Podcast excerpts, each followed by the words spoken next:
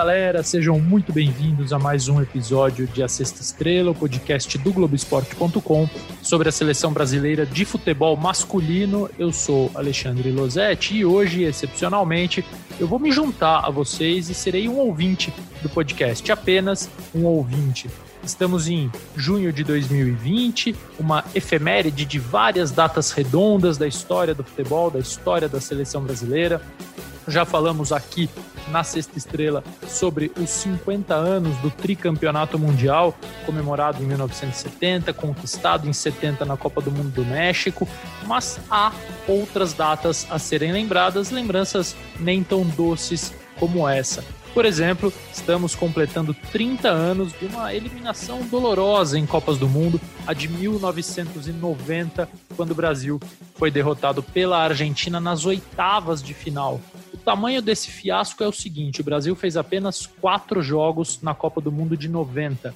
Menos do que isso, o Brasil só fez em 1930, 1934, 1954 e 1966. Ou seja, esta Copa do Mundo, esta campanha de 90 é a pior desde 1966 da seleção brasileira em Copas do Mundo. E mais impressionante do que isso é imaginar e lembrar dos convocados daquela seleção. Os atacantes, por exemplo, eram Romário, Bebeto, Miller, Careca e Renato Gaúcho, cinco cracassos, embora é verdade, nem todos estivessem no auge físico. Romário, por exemplo, e Bebeto não estavam. Miller e Careca acabaram formando a dupla titular em três dos quatro jogos do Brasil.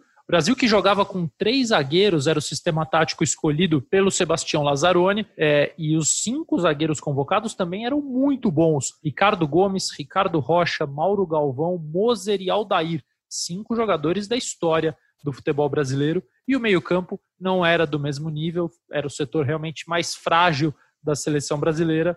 E justamente o melhor dos meio-campistas convocados, o Dunga, acabou sendo estigmatizado e rotulado no fracasso daquela seleção, período conhecido como a Era Dunga, injustamente atribuído a um futebol feio, a um futebol sem graça, algo que o Dunga, quatro anos depois, é, já se livraria. Ou, não para ele, ele não se livrou nunca, ele continua extremamente rancoroso com aquele episódio, mas em 94 as pessoas que ainda não sabiam que ele era um excepcional jogador acabaram descobrindo quando ele levantou a taça do tetracampeonato. Por que, que eu estou falando de 90?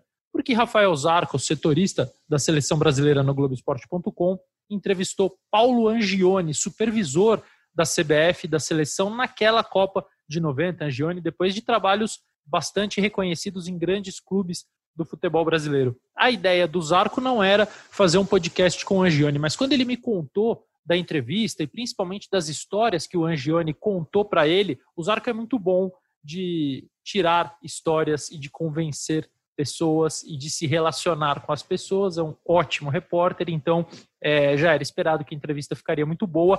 Essa entrevista vai ser publicada no Globoesporte.com mas eu sugeri ao Zarco e ele imediatamente topou e, e também reforçou a sugestão da gente transformar o áudio dessa entrevista na edição dessa semana da Sexta Estrela. O Paulo Angione gentilmente concordou, não fez nenhuma objeção, então eu e vocês vamos ouvir Rafael Zarco e Paulo Angione batendo um papo super esclarecedor e com muitas histórias inéditas e diferentes sobre essa Copa do Mundo de 1990. Relembrando rapidamente a campanha do Brasil, estreou vencendo a Suécia por 2 a 1, dois gols do Careca, depois ganhou da Costa Rica por 1 a 0, gol do Miller.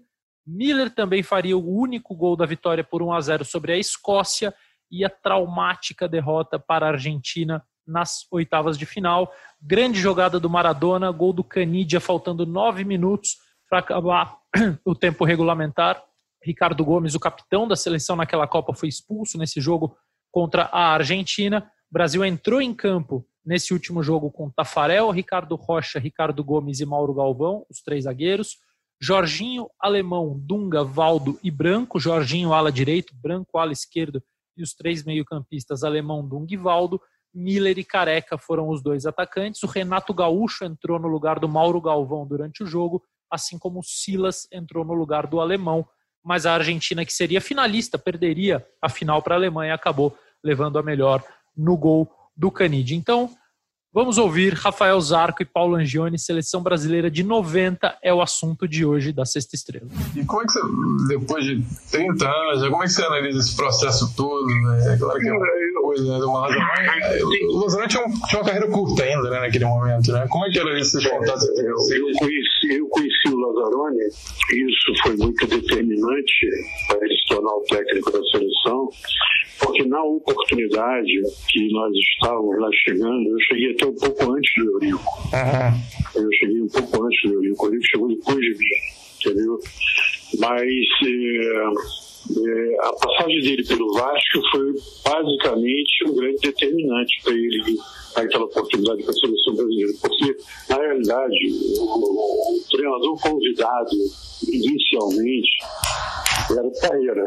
Uhum. Aí o Parreira declinou por razões.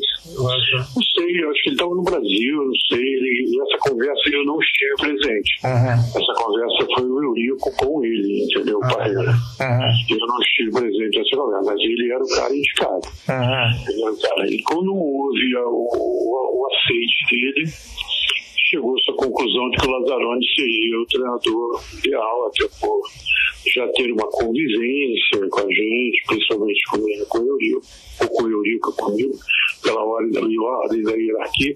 Você conquistado um campeonato em 86 pelo Flamengo, ah. e outro em 87 pelo Vasco, e 88 pelo Vasco. Ah, ah. Então, um cara que tinha um três títulos em seguida, né? três anos consecutivos no campeonato estadual, que naquela época tinha um peso muito grande. Sim, sim. E estava naquele momento trabalhando, no, se eu não me engano, na Arábia Saudita, não sei, não sei se na Arábia, nos Emirados ou no Catar, não sei onde ele estava, mas estava naquele mundo árabe lá. Uhum, uhum. Quem é o Não, o, o Lázaro. Ah, sim, sim, verdade, sim. Uhum. Ele estava lá. E ele veio na Copa América. Uhum. E aí fez uma Copa América eh, que teve altos e baixos, né? Questionamento, aquele evento da Bahia, né, que muito desagradável, sim, sim. Ficou, ficou, na história, ficou na história aquilo, né, e de que o que, da não ida do jogo pro Charles, aí uma confusão terrível, né? na época tinha algumas pessoas, grandes formadores de opinião em Salvador. Uhum. É, e, pô, jogava... lá no Renato Gaúcho, né? O, é, foi muito ruim.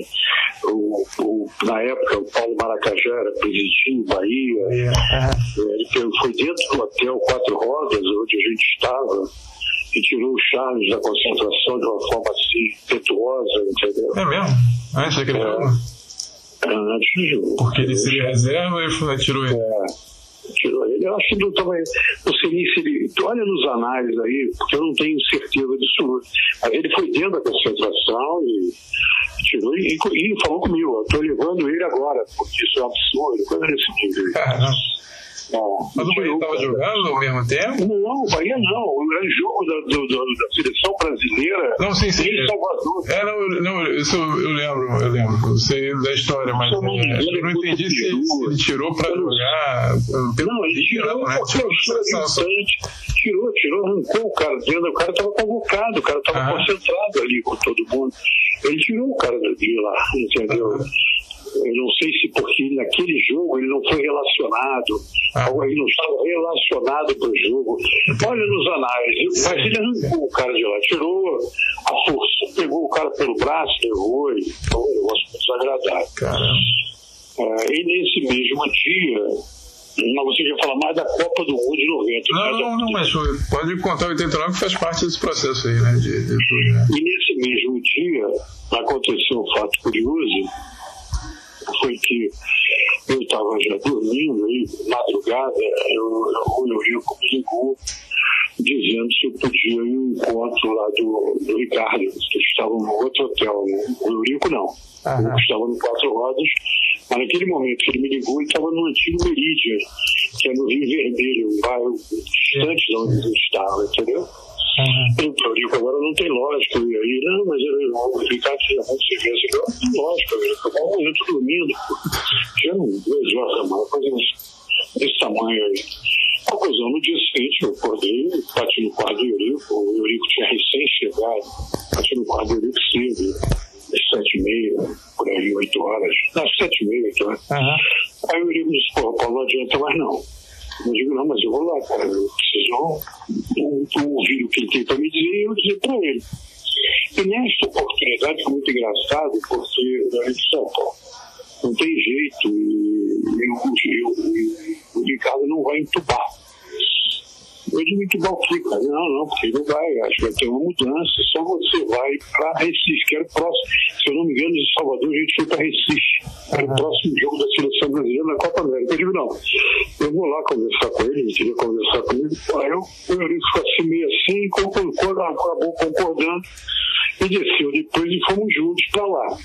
Eu lá subi, teve uma discussão grande, eu e o Ricardo, né, ele questionando uma série de coisas, eu contra fazendo os contrapontos necessários. E é uma história tão marcante na minha vida. O que, o que o Ricardo fez que eu não entendi? Não, a gente ficou discutindo, a tendência era que saísse o Lazzaroni. Entendeu? Naquele momento ali. Uhum. É, eu defendia muito a permanência do Lazzaroni. Uhum. E, e, foi tão engraçado, depois de exaustiva conversa, muito exaustiva conversa, ele não se dobrava, e uma hora que ele era presidente da CBF, uma outra hora ele disse que, que ele não era, ele não era, eu não era, como é que, que ele não estava fazendo terapia que eu não estaria fazendo uma terapia com ele. Ele disse livro. Aí lá pelas tantas, cara, eu, eu, eu tocaram a campainha, mas isso depois de umas duas horas de conversa duas horas, duas horas e pouco, e tinha tido uma intervenção, não sei por que cargas dava, uma intervenção na Federação Baiana eh, tinha sido um, colocado uma pessoa como interventor da Federação Baiana. O presidente tinha sido afastado da federação e tinha um interventor. Eu acho que uma coisa assim. Uhum. Aí lá pelas tantas, eu achando que já o tinha convencido, né, eu, com os meus argumentos, tocou a campainha, ele foi abrir a porta e perguntou o cara, você no meu lugar manteria ou tiraria o Lazzaroni? Aí o cara assim, aí o cara disse, não, eu manteria. Não, eu não sabia quem era, eu estava de costas para fora. Ah, tá. Aí ele pergunta, esse é o cara, e o cara diz, não, eu manteria. Aí eu olhei para trás, virei e disse assim, esse cara é um enviado de Deus, sabe quem era? Era o interventor da Federação Baiana, cara. Ou seja, eu acho que ele perguntou, cara, tendo a certeza que o cara ia dizer para tirar.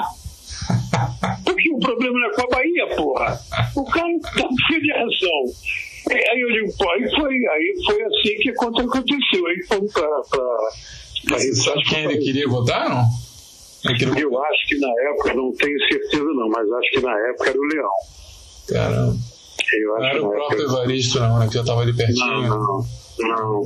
Eu acho que era o Leão. Uhum ele não, não entrou em detalhes comigo. Uhum. Aí foi, aí acabou sendo campeão né, da Copa América depois de 40 anos.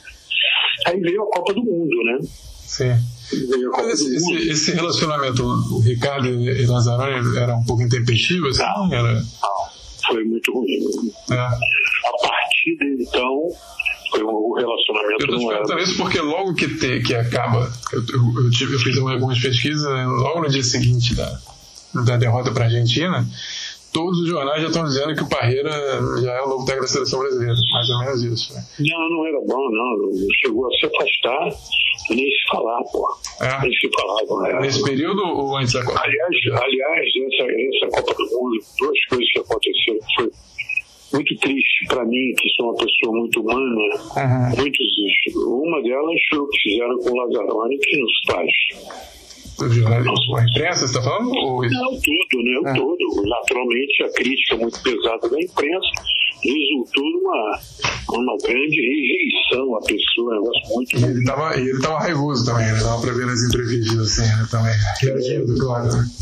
Claro, cara, tô sofrendo foi injustiça com o Dunga, né, porra? Hoje, as pessoas olham pro Dunga e dizem, pô, que jogador é Dunga. Mas na época ninguém quis saber que jogador era isso. Foi uma crítica quanto mais ao rapaz de uma forma que chegava a ser irracional. Irracional. E é uma, coisa, e é uma coisa que é surpreendente para quem olha até é, como eu olhei, né? O, as reportagens da época, ele, ele, tinha, não sei se você lembra, enfim, é importante mandar para olhar de curiosidade. Ele estava escrevendo, Dunga, né? Não sei, um jornalista escrevia para ele, claro, mas ele escrevia um diário da Copa para placar. Assim, toda semana ele contava como é que foi o treino, como é que ele estava, que teve a reza, que teve aquilo e tal. E super elogiado, assim, super, assim. E, e, eu acho que esse, bom, você viveu tudo aquilo, né? Eu acho que essa impressão mais pior do Dunga vai é, um pouquinho depois da Copa, não? Naquele período? Não, ele foi muito marcado na Copa de 90. Sim. Foi muito, muito cristado. Uhum. E ele era um belo jogador. Eu, eu já o conhecia, porque eu tinha trabalhado uhum. com o Dunga no Vasco. Uhum. É, quando ele foi do Vasco, emprestado para o Pisa da Itália. Sim. Entendeu? Eu trabalhei. Ele sempre foi muito bom jogador, cara. Muito bom. Hoje as pessoas que na época até o criticavam, hoje conseguem enxergar. Uhum. Ele era um jogador muito bom. Uhum. O que fazia, os passos laterais, a, a, a, o primeiro passo dele era muito preciso. De jogo. Tinha uma visão de lateral e de, de profundidade. Uhum. De muito, profundidade. muito bom jogador. Então eu acho que esses dois profissionais foram assim muito marcados naquela época de uma forma quase a nível irracional. Uhum. Isso, isso até hoje me traz assim, uma tristeza muito grande. Uhum. Mas tiveram vários fatos, vários fatos ali, eu acredito de usar aqui. É, esse, esse fato que eu falei foi muito marcante para mim, muito marcante. Uhum. Do Ricardo. Do Ricardo, muito marcante. Esse fato do Ricardo está contando que foi exatamente naquele momento da pressão do Charles, do Charles Bahia. Ali da Bahia, né? Esse fato aconteceu na Bahia. Na Bahia. E, e, me explica mais ou menos o que você recorda sobre essa relação do Lazzaroni com o Ricardo. Ali já meio que azedou? Ali, ali já azedou. É, ali já azedou. Soube disso, é, mais ou menos, enfim. Claro, era, era uma coisa muito estupada. Né? É, não, não é só isso, era uma coisa estupada. Eu não sei se ali depois teve uma volta, porque é, depois do onde realmente o, Ricardo realmente se afastou. Uhum. Não se relacionava assim, diretamente, entendeu? Uhum. Não, não, se relacionava. Eu, eu tenho algumas passagens engraçadas, desse, muito vivas na minha memória, de algumas coisas que aconteceram. Né? Por exemplo, a chegada do Romário em Madrid. A gente saiu do Brasil. Antes disso, aconteceu fatos que, para mim, foram muito significativos. Primeiro, que a direção da CBF era jovem. Sim. Jovem que eu digo não de idade, de conhecimento, de prática. O Ricardo não, não era teoricamente, nem na prática, poderia ser na teoria, mas na prática não tinha nenhuma experiência de esporte, de futebol, porque eu não conhecia, eu particularmente não conhecia o Ricardo. Ah. O Ricardo sabia que era genro do, de João Avelange, eu. Uhum. Então era um cara jovem no mundo do futebol, entendeu? Na época, isso resultou em alguns problemas. Por exemplo, o, o contrato da Pepsi, que é o primeiro sponsor da, da CBF, numa seleção brasileira, primeiro, se eu não me engano, foi a Pepsi, já próximo à Copa do Mundo. Sim, essa história é famosa porque houve um, um, é, houve um constrangimento muito grande, houve um constrangimento muito grande, porque a primeira informação passada era um valor, o contrato da Pepsi. E os jogadores tinham direitos a, a 20%, de 10% a 20%. Mas a CBF dava um valor máximo, que era 20% uhum. do, contrato, do contrato todo. E no primeiro momento, o contrato veio com um valor X. Um exemplo, um milhão de, de, de dólares. Uhum. Eu disse, passados uns tempos, houve uma desconfiança e os jogadores solicitavam que houvesse uma olhada no contrato. Entendeu? E os jogadores, diga-se de passar, isso é uma outra coisa que quer corrigir, é bonito. Grande parte daquele grupo ali eram jogadores que tinham saído do Brasil. Uma boa parte, que tinham finalidades e cuidados um pouco mais avançadas. E tinham finalidades de ganhar a Copa do Ano. Uhum. Não de discutir dinheiro. Não era essa a grande vocação daquele grupo, entendeu? Uhum. Mas eles, por terem saído do Brasil e terem uma, uma cultura um pouco maior de futebol, eles entendiam também que eles não poderiam ser enganados de alguma coisa que eles tinham direito, entendeu? Uhum. E aí eles lutaram muito para ter um contrato. E o contrato, quando chegou para que eles pudessem ver, não era o valor que tinha sido passado antes, e sim um outro valor. E ficou aquele clima de hostilidade, de descanso, de confiança, sem uma, uma, uma, transparência maior, sobre uma claridade melhor, entendeu? Uhum. Ficou um ambiente assim que resultou né, incompreensão e teve aquela foto que ficou marcada, Sim. entendeu? Na, na, antes da viagem para a Itália. É, eu, eu, sobre isso até, é, não sei se você já viu esse livro, o livro do do Otávio, as memórias dele, você sabe sobre esse livro? Foi lançado acho que ano passado. É, eu, eu comprei esse livro, não terminei de ler ainda não. Mas... É, depois procura a página 93, 94, ele descreve um pouco sobre, sobre essa história. Né? Ele fala que era um milhão, que aí o, o, Ricardo não passou no primeiro momento, mas ele conseguiu depois mais 100 mil dólares para distribuir e tal. Mas ficou aquela rusga, né? Não teve jeito. Não, não, não era um milhão. O contrato inicialmente era um milhão, os jogadores tinham 20%, 100 mil dólares pagaria no Brasil de direito de arena e usaria complementação na Itália. Ah. Esta, esta informação inicialmente foi passada pelo Rio Rico e ainda estava dentro da seleção brasileira da CBF. Uhum. Só que depois houve esse constrangimento que a informação veio truncada e alguém teve uma informação que o contrato não era aquele tamanho, era um tamanho maior. Uhum. E aí houve uma pressão para que se visse o contrato. E o contrato veio, e na realidade era o dobro daquilo que tinha sido dito antes. Uhum. Era de um e de dois.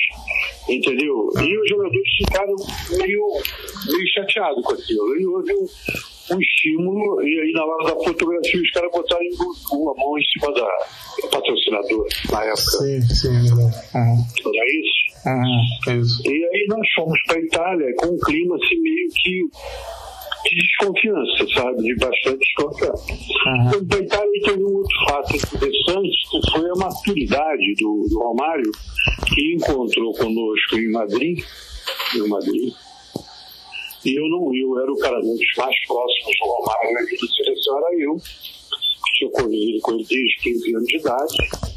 Uma, o Lazarone também tinha uma boa proximidade aí, e o Ademar Braga. Sim. É, e aí o que, que aconteceu? Ele foi muito maduro, ele chegou, estava todo mundo assim no quarto, onde ele chegou.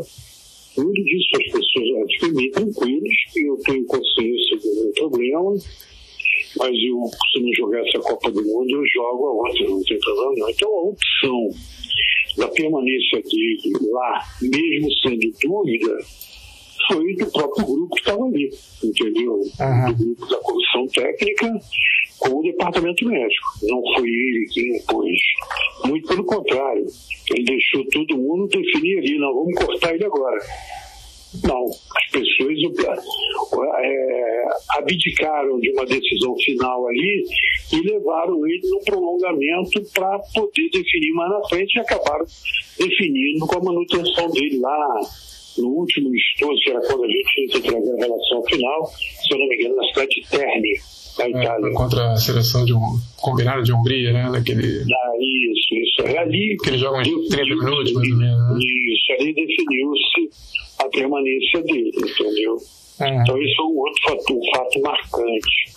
É, um outro fato marcante para mim nessa Copa do Mundo, que aí tem muito a ver com a minha individualidade, quando terminou as eliminatórias, eu fechei um conceito de que eu ia ter muito problema. Uhum. Minha visão futura, assim, futura próxima, eu ia ter muito problema e eu confidenciei, confidenciei isso para um, um, grande amigo meu que estava na na comissão técnica. Uhum. E eu confidenciei para esse, profissional que eu não ia. Eu não tinha falado nem com a minha família, cara. Falei para ele só. Uhum. E aí o que, que aconteceu? Eles passaram e tal, eu não sei se com receio de eu não ir como eu tinha, ou eu tinha o indicado, ele ele não honrou com o compromisso da, do segredo. Ele comentou com um membro da comissão técnica que tinha poder de me convencer o contrário, e um dia eu recebo essa pessoa na concentração do Vasco, concentrava no Barra Pit. Ah. E, o cara, e o cara ficou conversando comigo longamente e acabou me demovendo. Eu acabei indo e, na realidade, só sofri, né, cara? E sofri não foi pouco, não, sofri muito.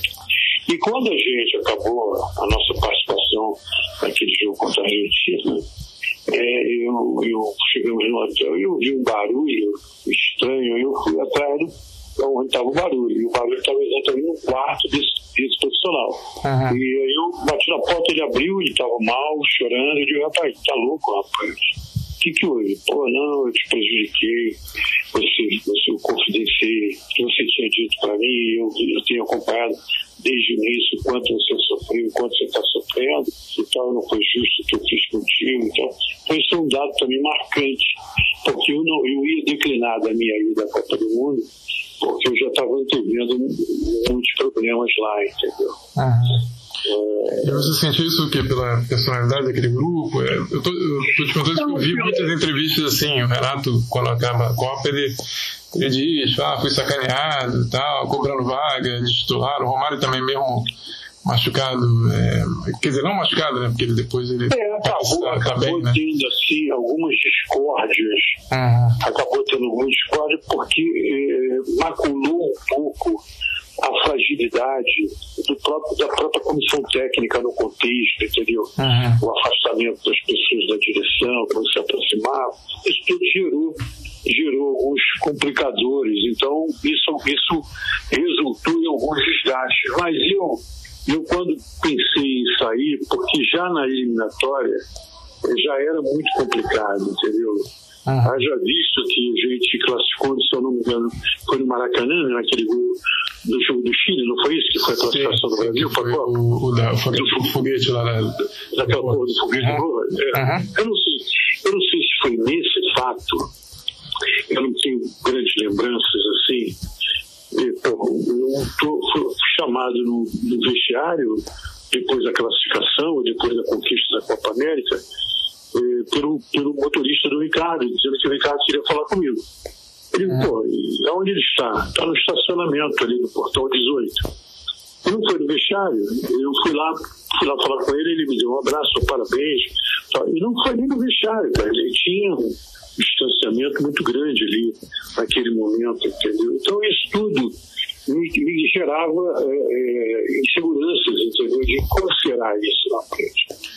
Um outro fato importante, que é um negócio muito marcante na minha vida, foi que ao sair do campo, eu estava dentro do campo no jogo contra a Argentina. Ah. Campo de jogo mesmo. Quando eu saí, acabou o jogo, eu saí do lado do careca. Aham. E eu estou me dirigindo assim com ele para o vestiário e o Maradona saiu da onde ele estava, festejando lá, veio, abraçou o careca e disse para o careca, ele chama, chama o careca de Antônio, Antônio, não fique triste que vocês não, nós não vencemos, vocês perderam. Como quem diz, Uhum. Porra, o teu time é muito melhor do que o nosso, entendeu? Uhum. Aí eu achei, eu achei aquilo tão grandioso viu cara, primeiro, o afeto que ele tinha pelo careca. Sim. E segundo, a compreensão dele do jogo, cara. É. E realmente o Brasil fez uma partida fantástica. É, é, inacreditável você ver os melhores momentos daquele jogo. Né? É, pô, e, e tem o seguinte, eu digo mais a você. A, a, a seleção argentina tem muito mais problema que a gente. É mesmo? E, e chegou lá na final, né? Sim. Disputou a final, se eu não me engano. Disputou a final? Sim, sim, perdeu para a Alemanha nos pênaltis. No pênalti, Foi um pênalti. Se a gente, se a gente ganha, a gente ganha da, da Alemanha, do, da, da Argentina, a gente se rearrumava todo ia ser campeão do mundo, tranquilo, com, com muita tranquilidade, que tinha uma qualidade excepcional. Maradona, finta em cima do alemão, sai do Dunga, olha o Maradona que ele está machucado aí enfiou para Canija, fez a finta em Tafarel, bateu! E é o gol da Argentina! Uma outra coisa que foi injusta que aconteceu foi que, se você ler as reportagens da época, Se eu estiver enganado, porque a memória às vezes falha. Se eu estiver enganado, você me corrija. Ah. Porra, botaram na conta do careca que o careca era mercenário.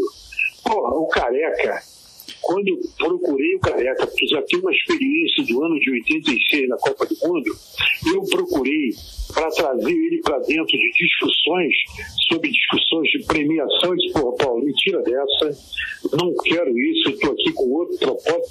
E botar no colo do cara que era mercenário, maior injustiça. É, isso eu não maior cheguei a pegar, não, não vi. Mas é, tem Porra, esse né? cara nunca participou de discussão de que ele não queria, ele queria jogar a Copa do Mundo, porque ele olhava para frente e via que a grande oportunidade de ser campeão do mundo era ali. É, é. E tinha todo o direito de pensar, porque a nossa seleção era muito qualificada, é. muito qualificada. Tinha belíssimos jogadores.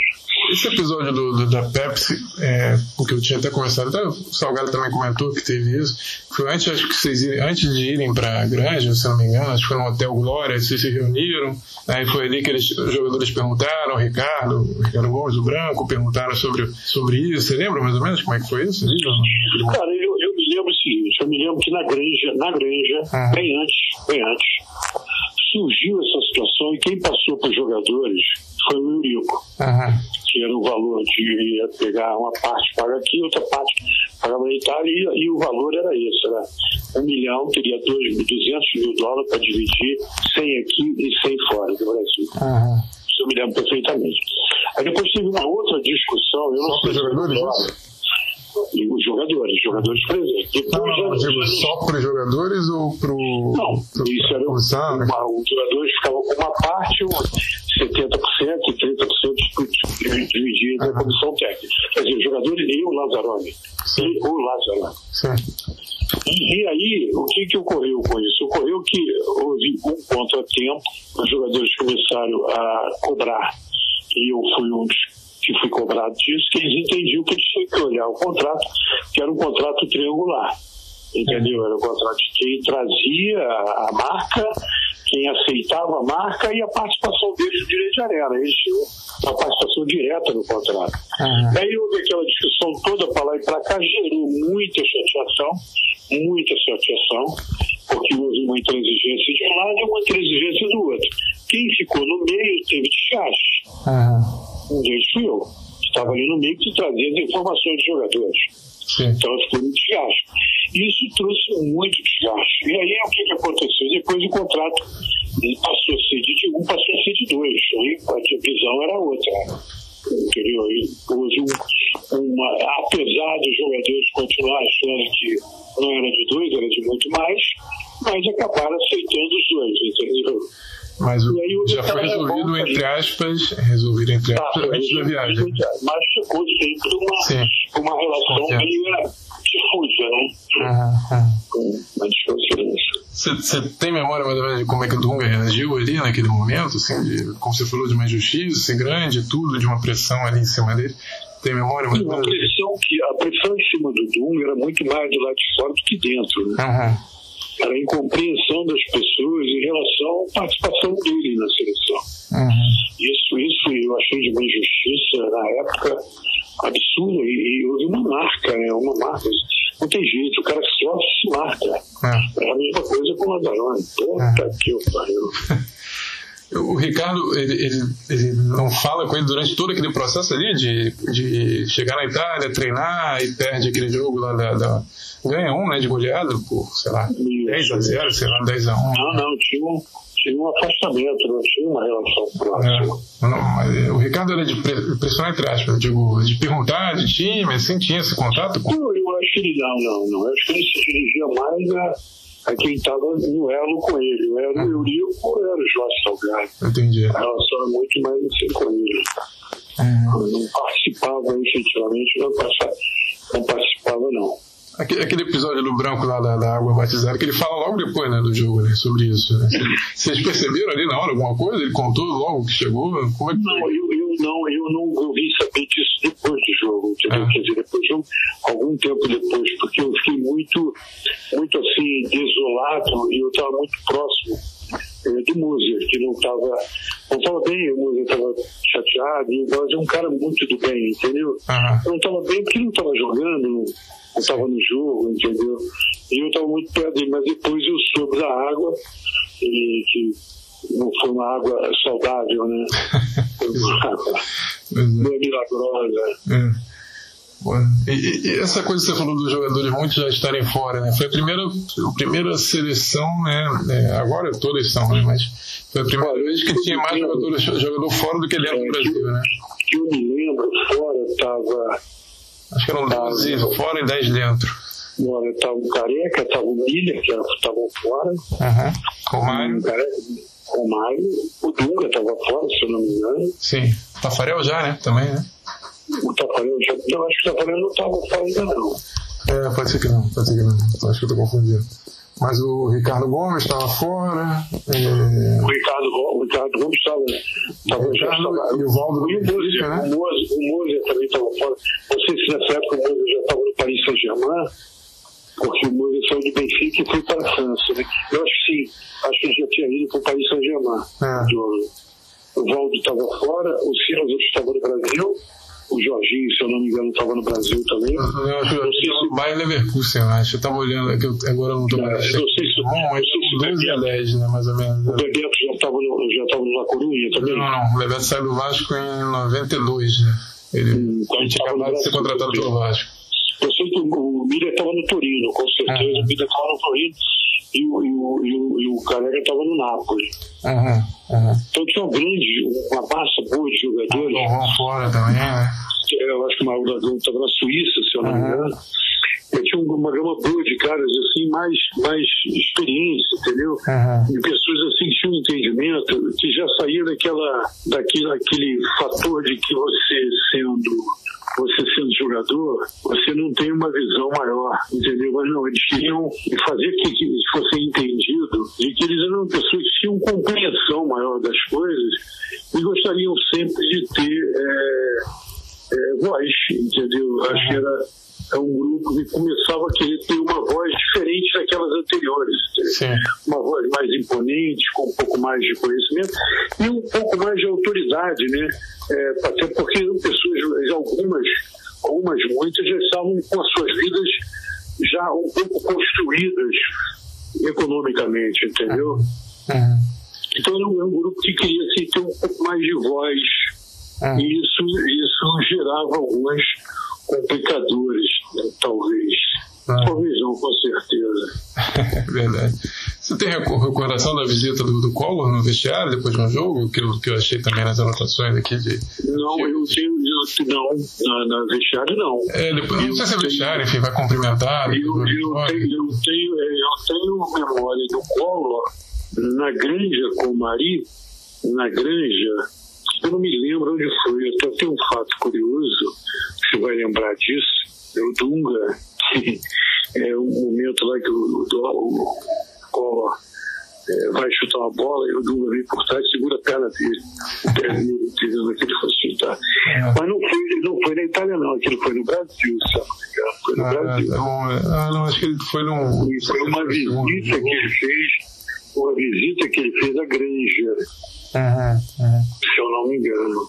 Eu não naquela época ainda tinha muita. Quer dizer, hoje em dia é bem menor, né? Mas naquela época existia muito negócio de rivalidade de imprensa até de Rio e São Paulo, não tinha bastante? Vocês sentiam muito isso, né?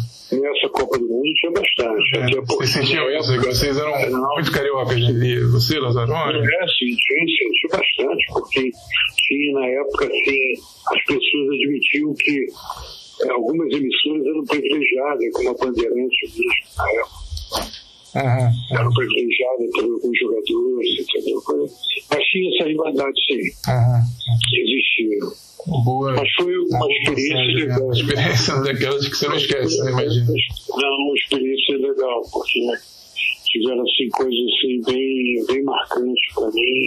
Alguma delas já citei para vocês, uma pessoal e, e que um dia aconteceu. Essa foi de Salvador, foi um momento assim muito muito complicado, muito uhum. difícil de, de ultrapassar. O próprio relacionamento ficou muito ruim, entendeu? Na direção com a comissão técnica, foi distanciado. São fatores assim que foram muito ruins para mim. Como é, como é, que era o relacionamento do Eurico com o Ricardo ali, com esses companheiros? No primeiro momento, bom. Depois, é. depois, depois houve um afastamento do Ricardo Eurico muito grande. Uhum. No primeiro momento foi, era bom, muito bom, e depois ficou muito ruim e gerou inclusive a saída do Eurico. Uhum. Mas era um, um, bastante distanciamento, bastante distanciamento. A causa eu nunca soube, nunca soube, mas houve um rompimento, sim, uhum. que gerou a saída do Eurico. Uhum. O Eurico o Eurico ficou até a Copa, acho que o Eurico ficou até a Copa América. É, é, acho que é isso. Depois Copa América, que houve esse, aí nas, nas eliminatórias começou um afastamento, se eu não me engano. E existia daquele grupo ali que meu Copa América ali que foi titular, né? Bebeto Romário, por exemplo, foram titulares ali, né? O Mazinho, é. Não lembro mais muito. Mas a, maior parte do time ali continuou, né? Acho que talvez só esses três aí tenham feito. Sim, olha, né? 94, da Copa América. Não, digo, de 89 para 90, né? Eu... eu acho que ficou fora o Cristóvão, ficou fora. Giovanni. Que estava na Copa América ficou fora o Giovanni, ficou fora quem mais que eu me lembro. Hum, não me lembro que era o reserva do branco na época não me recordo que não Existia esse negócio de. de ah, nós ganhamos a Copa América e agora estamos fora, estamos na reserva. Existia um pouco esse, essa reação assim ali dentro, no grupo? Não, tiveram algumas divergências assim, de compreensão, sim. Uhum. Tiveram algumas. Não em relação ao que aconteceu na Copa América, que depois da Copa América veio, veio a eliminatória, não é isso? Uhum. Ou eu estou enganado? É, pode ser, não sei, mas acho que sim. Acho que sim. Porque aquele jogo do, é. do, do Burras é mais pro fim, eu acho, do ano. É, então, veio eliminatório. Acho que não, acho que, acho que não teve isso. Mas tinha, sim, pessoas muito, muito assim, de formação forte, que eram titulares dos seus clubes, tinham a sua, a sua graduação né, dentro do clube. Então, ficou meio, em alguns momentos, havia assim uma uma insatisfação de querer jogar e quando não estava jogando. Uhum. Só para te, te, O Romário, o Romário, na realidade, o Romário ele acabou indo para essa Copa do Mundo, acabou indo, mas ele não estava nunca próximo de uma possível plenitude. Ah. Não estava. Talvez, se houve um erro ali, foi ali, em Madrid, que devia ter cortado o Romário ali. Ah. Não devia ter levado ele até o final. Ele, ele vai com. Ele leva o teu hoje companheiro de, de Fluminense? É, ele leva. É, que acabou criando uma grande controvérsia é, política, né? Que Deus, que, que Deus em algum lugar, num primeiro momento, é, foi muito ruim. É, ficou muito reativo. E... Ele começou a tratar Só que o também, o Fidete, né? é, começou mesmo a tratar ele tratava de todo mundo. Mas dentro do, do campo e tudo, assim, teve esse. Não, não, dentro do campo não. Na concentração. Ah. Ele acabou, no final, começou -se a entender que não tinha outro jeito, tinha que deixar ele ali junto, porque os jogadores procuravam ele. Porque o Filé naquela época já tinha um, um, vanguardismo de fisioterapia muito grande, né? Sim. Tanto é que ele durante muito tempo foi divergente aí da maioria dos médicos de clube, né? Sim. Onde ele trabalhava, né?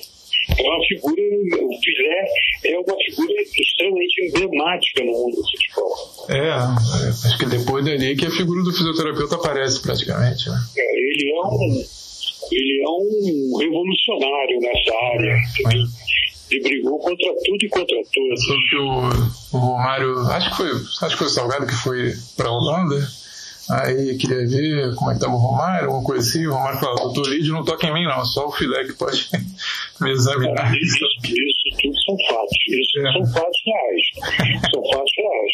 O Romário tinha uma, uma. Tinha nele uma referência das melhores, entendeu? Uhum. E acabou contaminando todo mundo, porque ele tinha métodos ótimos e ele conseguia fazer o cara ir para campo, jogar, entendeu? Uhum. Mas eu acho que se houve um equívoco ali, foi exatamente no início, porque o Romário deu a oportunidade. Eu fiquei muito feliz quando o Romário, eu, eu vi o Romário se posicionando, que você viu o quanto o Romário tinha amadurecido, né? Assim, com posição forte, né? Se o cara chegar e dizer para todo mundo ó, não se preocupem, eu faço o que melhor seja para vocês, que se eu não jogar essa Copa, eu jogo outra. É. Eu sei do, do, problema que eu tenho. Eu achei que eles um amadurecimento absurdo. O Romário nessa época devia estar com 23 anos, entendeu? É, é, e o Romário se afastou de convivência comigo. O Romário tinha 18 anos quando ele foi para o PSV se eu não me engano, 18 anos. Uhum. 18, 19. Ele foi em 88 para PSV, é isso? Isso, isso. Depois do, do bicampeonato carioca ele vai, né? É, então, ele foi, então, devia ter uns, uns 18 anos. Eu reencontro com ele, ele, pô, aquele amadurecimento todo em 90, eu fiquei extremamente feliz de vê-lo daquela forma, né, com aquela postura dele. E só para terminar, Paulo, um, um, detalhe de memória. O Careca, acho que o Careca Alemão tinha acabado de ser campeão italiano, serem campeões italianos, né? Os dois, né? É, você, você lembra, assim, de, de, devia estar com, com a confiança nas alturas, né? O Careca faz uma boa Copa, né? E o Careca, diga-se de passagem. Meu Deus do céu.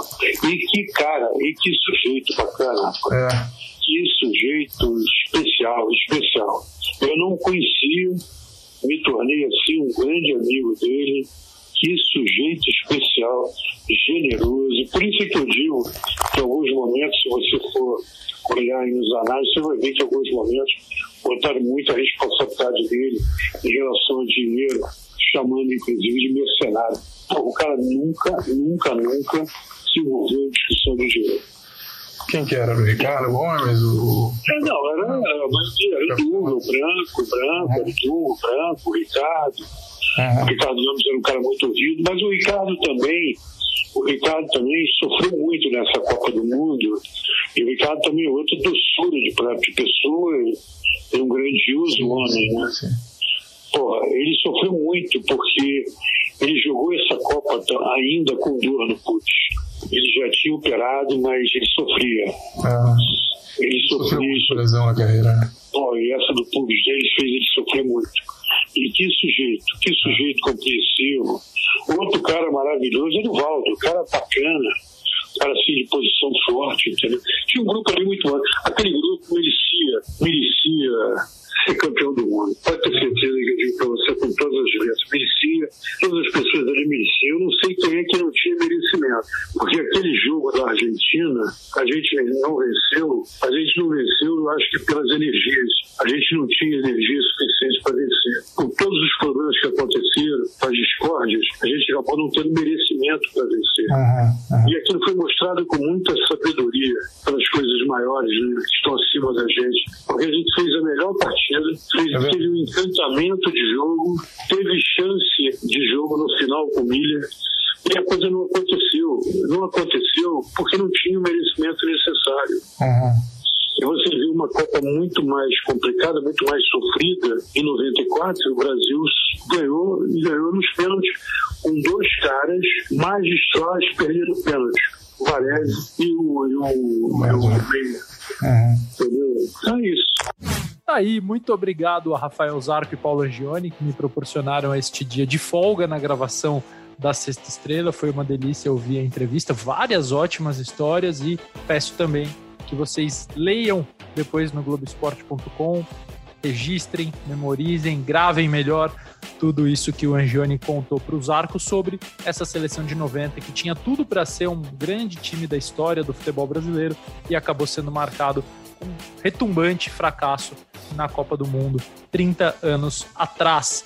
Voltamos a semana que vem ou a qualquer momento, assim que nossa presença for necessária e for exigida pelos acontecimentos. O futebol está voltando, mundo afora e, por incrível que pareça, também no Brasil, esse país descontrolado, onde ainda é, vemos recordes de mortos, infelizmente, é, várias vezes por semana, em razão da Covid-19, em razão do novo coronavírus. Então, se possível, tenham juízo, fiquem em casa, cuidem-se, cuidem também das outras pessoas. A Sexta Estrela volta.